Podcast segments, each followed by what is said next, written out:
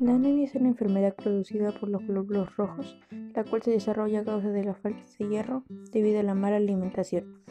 Esta enfermedad puede generar síntomas como cansancio, debilidad, ritmo cardíaco acelerado, entre otros. A continuación, algunas recomendaciones.